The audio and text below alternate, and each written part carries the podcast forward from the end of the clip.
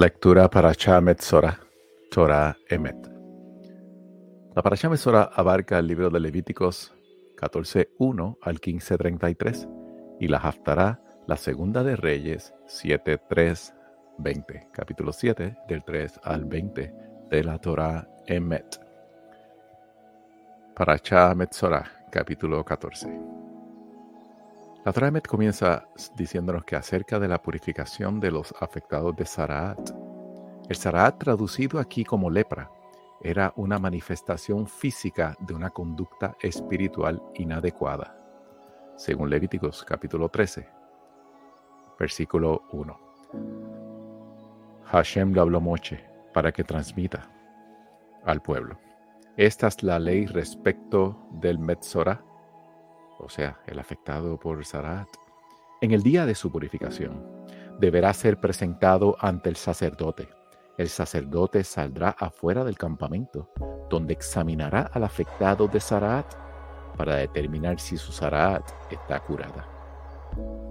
El sacerdote ordenará que se tomen para la persona que se va a purificar dos aves puras y saludables, madera de cedro, lana carmesí e hisopo. El sacerdote ordenará degollar una de las aves en un recipiente de cerámica con agua de manantial. Tomará entonces el ave viva junto con la madera de cedro, la lana carmesí y el hisopo, y los sumergirá junto con el ave viva en el agua mezclada con la sangre del agua del ave degollada y deberá salpicar siete veces sobre la persona que se purifica de la Zaraat, y así lo dejará puro. Luego dejará libre a campo abierto al ave viva. La persona que se purifica deberá sumergir sus ropas y rasurará todo su pelo. Luego deberá sumergirse en agua, paréntesis en un fuente de agua natural, completando así su purificación. Después podrá entrar en el campamento, pero no deberá intimar con su cónyuge durante siete días. Al séptimo día, deberá rasurarse por completo su cabeza, su barba y sus cejas.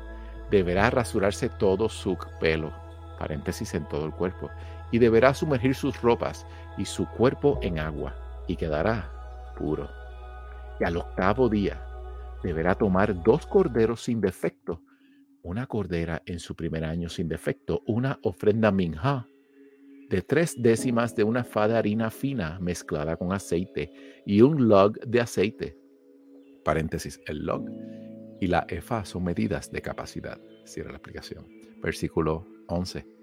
Entonces el sacerdote que le provee la purificación pondrá a esos animales junto con la persona a purificarse ante Hashem, a la entrada de la tienda del encuentro. El sacerdote deberá tomar uno de los corderos y deberá ofrendarlo para ser sacrificado como Hashem, paréntesis, ofrenda por la culpa, juntamente con el log de aceite y deberá mecerlos como ofrenda tenufa, que era la ofrenda de vaivén ante Hashem. Después deberá degollar el cordero en el sitio donde se degüella la ofrenda Hatat y la ofrenda Olah en lugar sagrado. Paréntesis, es decir, en el patio de la tienda del encuentro, al norte del altar. Pues esta ofrenda Hashem, que es por la falta, es sumamente sagrada. Referencias a Levíticos 7.1 y en lo concerniente al sacerdote es tal como una ofrenda hatat. La Torah nos explica aquí que, o sea, en todo lo referente al servicio de esta ofrenda a Hashem, el sacerdote deberá respetar el mismo procedimiento que para una ofrenda hatat. Excepto que la sangre de esta ofrenda a Hashem, al igual que todas las ofrendas a Hashem, se debe salpicar sobre la parte inferior del altar. En oposición, la sangre de las ofrendas Hatat debe salpicar sobre la parte superior del altar. El altar tiene línea roja en todo su perímetro, que separaba su parte superior de la inferior. La sangre de ciertas ofrendas debe salpicarse por encima de la línea roja y la sangre de otras por debajo de ella. termina la explicación de la Torah en Met, versículo 14. El sacerdote deberá tomar de la sangre de la ofrenda a Sham y deberá ponerla en la parte media de la oreja derecha de la persona que se purifica sobre el dedo pulgar de su mano derecha y sobre el dedo pulgar de su pie derecho. El sacerdote deberá tomar parte del lock de aceite y deberá derramarlo sobre la palma de la mano izquierda de, paréntesis, otro sacerdote. El segundo sacerdote deberá sumergir su dedo índice derecho en el aceite que tenga en su palma izquierda y con su dedo deberá salpicar siete veces un poco de aceite ante Hashem. Paréntesis, o sea, en dirección al sagrado santuario. Kodesh HaKodashim. Cierra el paréntesis. Versículo 17 y de lo que quede del aceite que tenga en su palma, el sacerdote deberá poner en la parte media de la oreja derecha de la persona que se purifica sobre el dedo pulgar de su mano derecha y sobre el dedo pulgar de su pie derecho, sobre la sangre de la ofrenda Asham. El sacerdote pondrá el remanente del aceite que tenga en la palma de su mano sobre la cabeza de aquel que se purifica. El sacerdote le proveerá expiación ante Hashem Luego el sacerdote sacrificará la ofrenda hatat, paréntesis por la falta, y le proveerá expiación a aquel que se purifica de su impureza, y luego sacrificará la ofrenda olá. El sacerdote ofrecerá el sacrificio olá y la ofrenda minja sobre el altar. De esa forma, el sacerdote le proveerá expiación y quedará puro. Ofrenda de Zarat a cargo de un menesteroso. Versículo 21. Si fuese menesteroso y no tuviese suficientes recursos, que tome un cordero para el sacrificio a por la culpa como ofrenda tenufá, paréntesis, ofrenda de movimiento para proveerle expiación, y que tome también la décima parte de una efa de harina fina, paréntesis de trigo, mezclada con aceite como ofrenda minja, un log de aceite y dos tórtolas y dos palomitas de acuerdo a sus posibilidades. Y uno será para ofrenda hatat y el otro para ofrenda hola. Al octavo día de su purificación deberá traer esos al sacerdote a la entrada de la tienda del encuentro ante Hashem. El sacerdote tome el cordero de la ofrenda Hashem y el log de aceite y los mueva como ofrenda tenufa ante Hashem. Que degüelle el cordero de la ofrenda Hashem y que el sacerdote tome un poco de la sangre de la ofrenda Hashem y la ponga en la parte media de la oreja derecha sobre el dedo pulgar de la mano derecha y sobre el dedo pulgar del pie derecho de quien se purifica. Entonces, que el sacerdote vierta un poco del aceite sobre la mano izquierda de, paréntesis, otro sacerdote. Y con su dedo índice derecho, el sacerdote que salpique siete veces un poco del aceite que tiene en su mano izquierda ante Hashem, que el sacerdote ponga, paréntesis un poco, del aceite que tiene en su mano sobre la parte media de la oreja derecha, sobre el dedo pulgar de la mano derecha y sobre el dedo pulgar del pie derecho de aquel que se purifica en el lugar donde se puso la sangre de la ofrenda a Sham. Y el remanente del aceite que haya en la mano del sacerdote, que lo ponga sobre la cabeza de aquel que se purifica, proveyéndole de este modo expiación ante Hashem. Luego que ofrende una de las tórtolas o de las palomitas según sus recursos económicos de la persona, del que esté dentro de sus posibilidades económicas y una será para ofrenda Hatat y la otra para ofrenda Olá, además de la ofrenda Minha. Así el sacerdote proveerá expiación ante Hashem, aquel que se purifica. Esa es la ley respecto del que tiene afección de Saraat y que no disponga de mayores recursos económicos para su purificación. Hashem le habló a Moche y Aaron diciendo, cuando lleguen a la tierra de Canaán, que les entrego en propiedad. Y yo envíe afección de Saraat a alguna casa de la tierra de propiedad de ustedes. El dueño de la casa deberá ir y decirle al sacerdote, me parece que hay como una afección de Saraat en mi casa.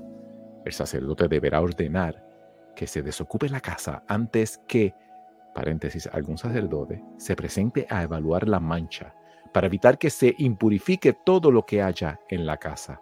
Solo entonces podrá ingresar un sacerdote a examinar la casa. Deberá examinar la mancha. La mancha en las paredes de la casa consiste de depresiones de color verde oscuro o rojo oscuro que pareciesen estar por debajo de la pared. El sacerdote saldrá de la casa a la entrada de ella y hará clausurar la casa durante siete días. Al séptimo día, el sacerdote retornará y si viese que la afección se expandió por las paredes de la casa, el sacerdote ordenará quitar las piedras afectadas y arrojarlas fuera de la ciudad en sitio impuro.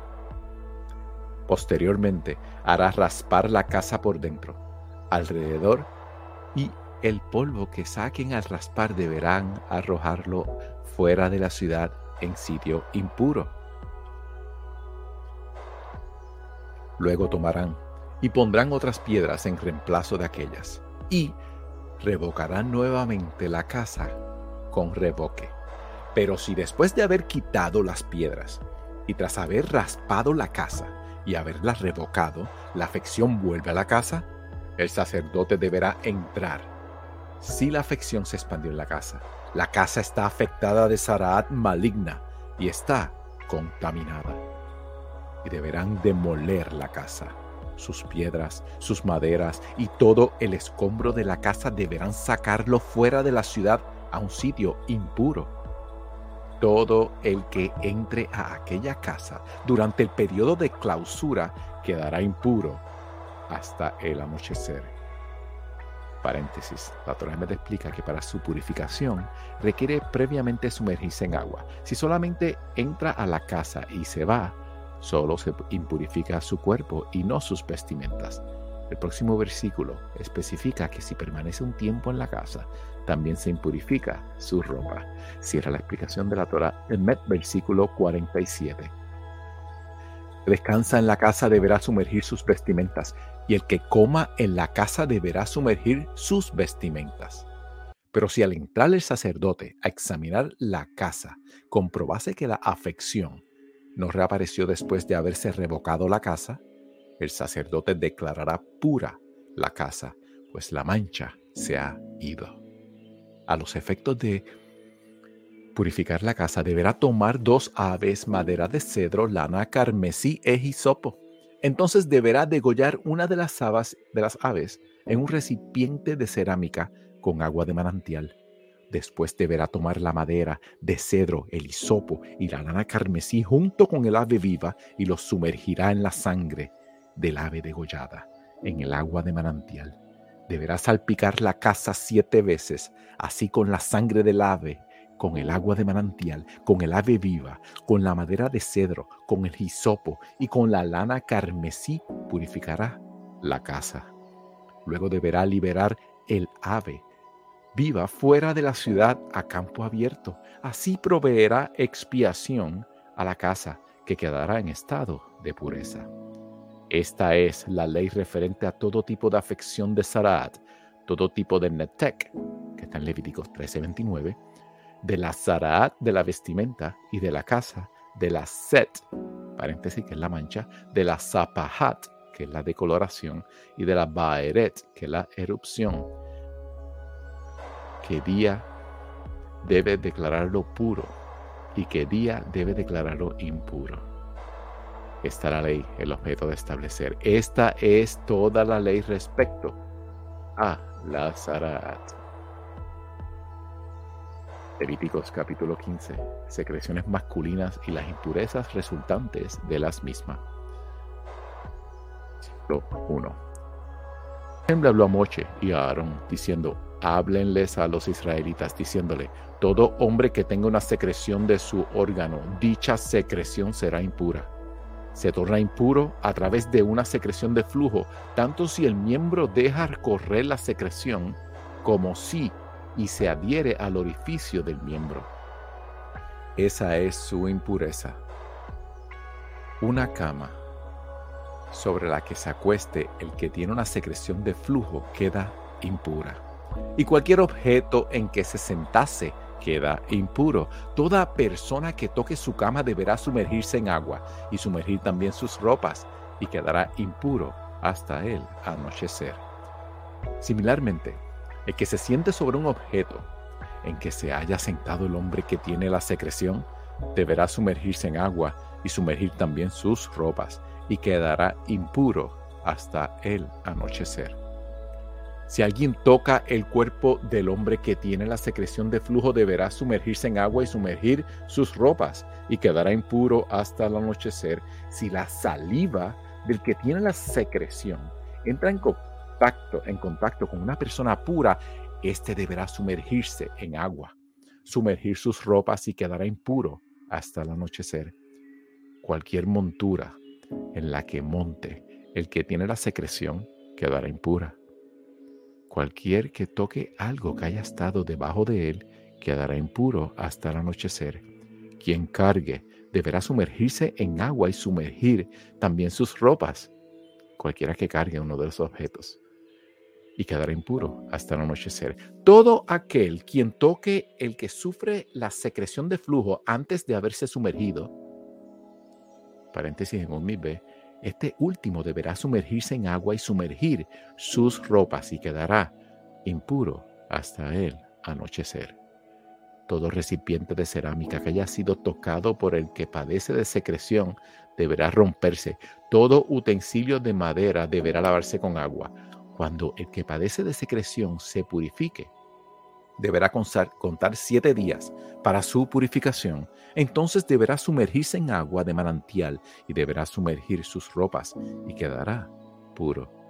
Al octavo día deberá tomar para sí dos tórtolas o dos palomitas y se presentará ante Hashem a la entrada de la tienda del encuentro y los entregará al sacerdote. El sacerdote ofrendará una como sacrificio hatat y otra como sacrificio hola.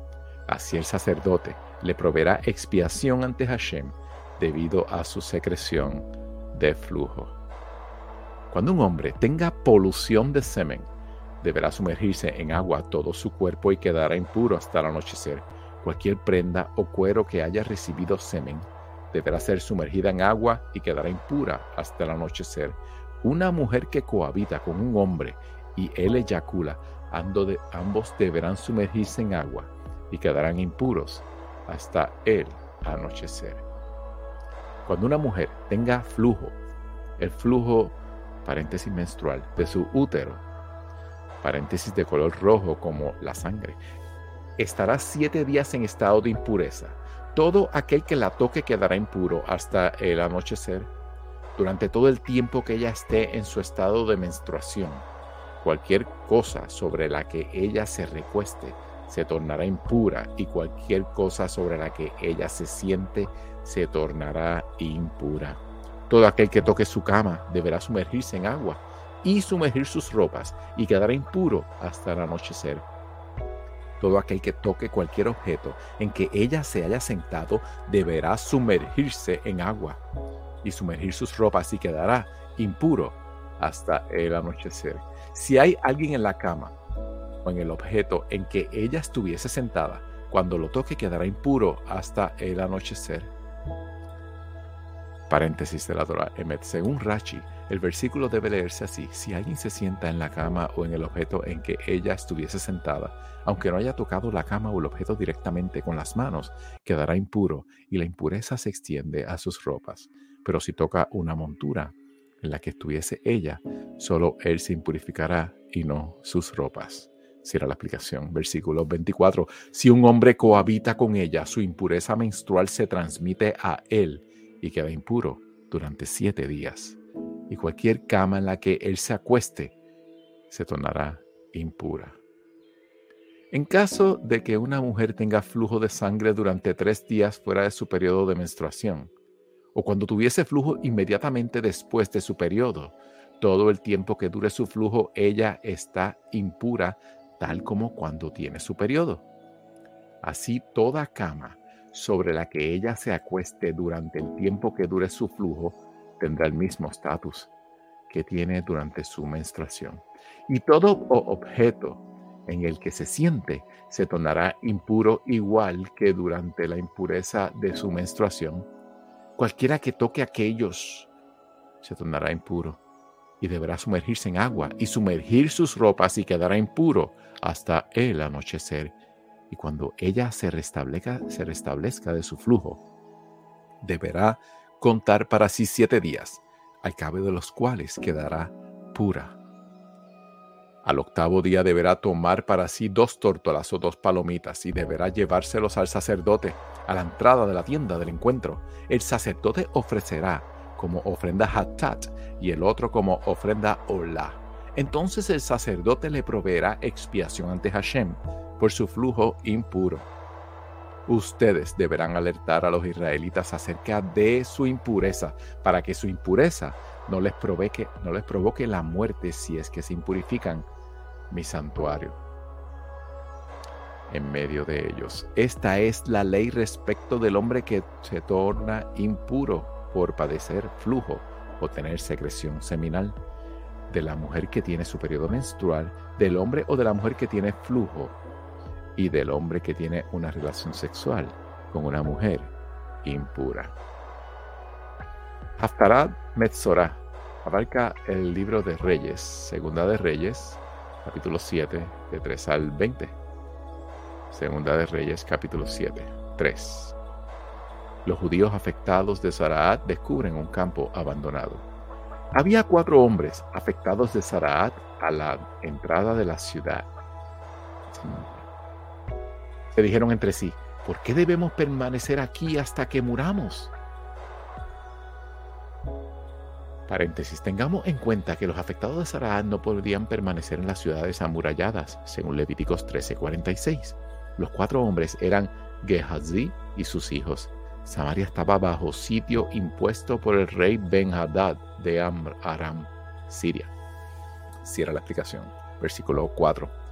Si nos propusiéramos entrar a la ciudad, moriríamos allí por el hambre que hay en la ciudad, y si permanecemos aquí, también moriremos. Pasémonos entonces al campamento de los arameos, que son los sirios. Si ellos nos permiten vivir, viviremos, y si nos matan, moriremos. De modo que al anochecer se dispusieron a pasarse al campamento de los arameos, pero cuando se acercaron al límite del campamento, resulta que no había nadie allí, pues Hashem había provocado que el campamento arameo se escuchara ruido de carros y de caballos, ruido de un ejército poderoso, y se decían entre ellos, el rey de Israel ha contratado a los reyes hititas y a los reyes egipcios para que nos ataquen. Entonces se prepararon y huyeron al anochecer, abandonando sus tiendas, sus caballos y sus asnos. Abandonaron el campamento tal como estaba y escaparon para salvar sus vidas. Luego, aquellos afectados de Zaraat llegaron al límite del campamento, entraron en una de las tiendas, comieron y bebieron, y llevaron de allí plata, oro y ropa. Luego se fueron y lo escondieron. Entonces volvieron, entraron en otra tienda, la saquearon, se fueron y lo escondieron. Pero se dijeron entre ellos, no estamos actuando bien. Hoy es un día de buenas noticias y estamos guardando silencio. Si esperamos hasta el amanecer, seremos culpables. Vamos entonces a informar al palacio del rey. Fueron y llamaron a los centinelas de la ciudad y les informaron Vimos en el campamento arameo y no había nadie allí. No había ni siquiera ruido de personas. Solo había caballos atados, burros atados y las tiendas, tal como estaban, paréntesis, abandonadas. Los centinelas de la ciudad llamaron y estos últimos dieron el informe en el palacio del rey. El rey se levantó de noche y les dijo a sus asistentes, yo les diré lo que Aram no está haciendo. Ellos saben que estamos pasando hambre. Entonces salieron del campamento para ocultarse en el campo, pensando, cuando salgan de la ciudad, los capturaremos vivos y entraremos en la ciudad. Entonces uno de sus asistentes propuso que cinco de los caballos que aún quedan salgan y veamos qué pasa. Su situación será la misma que de la multitud de israelitas que quedan en la ciudad, o bien su situación será la misma de la multitud de Israel que permanecieran a causa del hambre. Paréntesis. Si quedan con vida, bien, pero si los matan, igualmente morirán de hambre en la ciudad. De esos cinco caballos, eligieron solo los dos mejores. era la aplicación. Y tomaron dos jinetes. El rey los envió al campamento arameo con la orden, vayan y vean. Ellos siguieron el rastro de los arameos hasta el Yardén. Y resulta que todo el camino estaba lleno de ropas y objetos de los que Aram había descartado en su apresurada huida. Los enviados volvieron y se lo informaron al rey. Entonces el pueblo salió y saqueó el campamento de Aram, tal como dijera Hashem, una sea, paréntesis medida, de harina fina costaba un shekel y dos sea de cebada también costaba un shekel. El rey puso al asistente en cuyo brazo se había apoyado a cargo del pórtico, pero la gente lo atropelló y le provocó la muerte. Paréntesis, en su ansiedad por ir a saquear el campamento de Amram. Tal como había dicho el hombre de Elohim cuando el rey fue hacia él, porque cuando el hombre de Elohim le dijo al rey, mañana a esta hora, en el pórtico de la ciudad de Chomrom, Dos sea de cebada se venderán a un shekel y una sea de harina fina se venderá a un shekel. Aquel asistente le contestó al hombre de Elohim, aunque Hashem haga compuertas en el cielo, ¿podrá ocurrir aquello? Y él le replicó, lo verás con tus propios ojos, pero de eso no comerás. Y en efecto, así le pasó.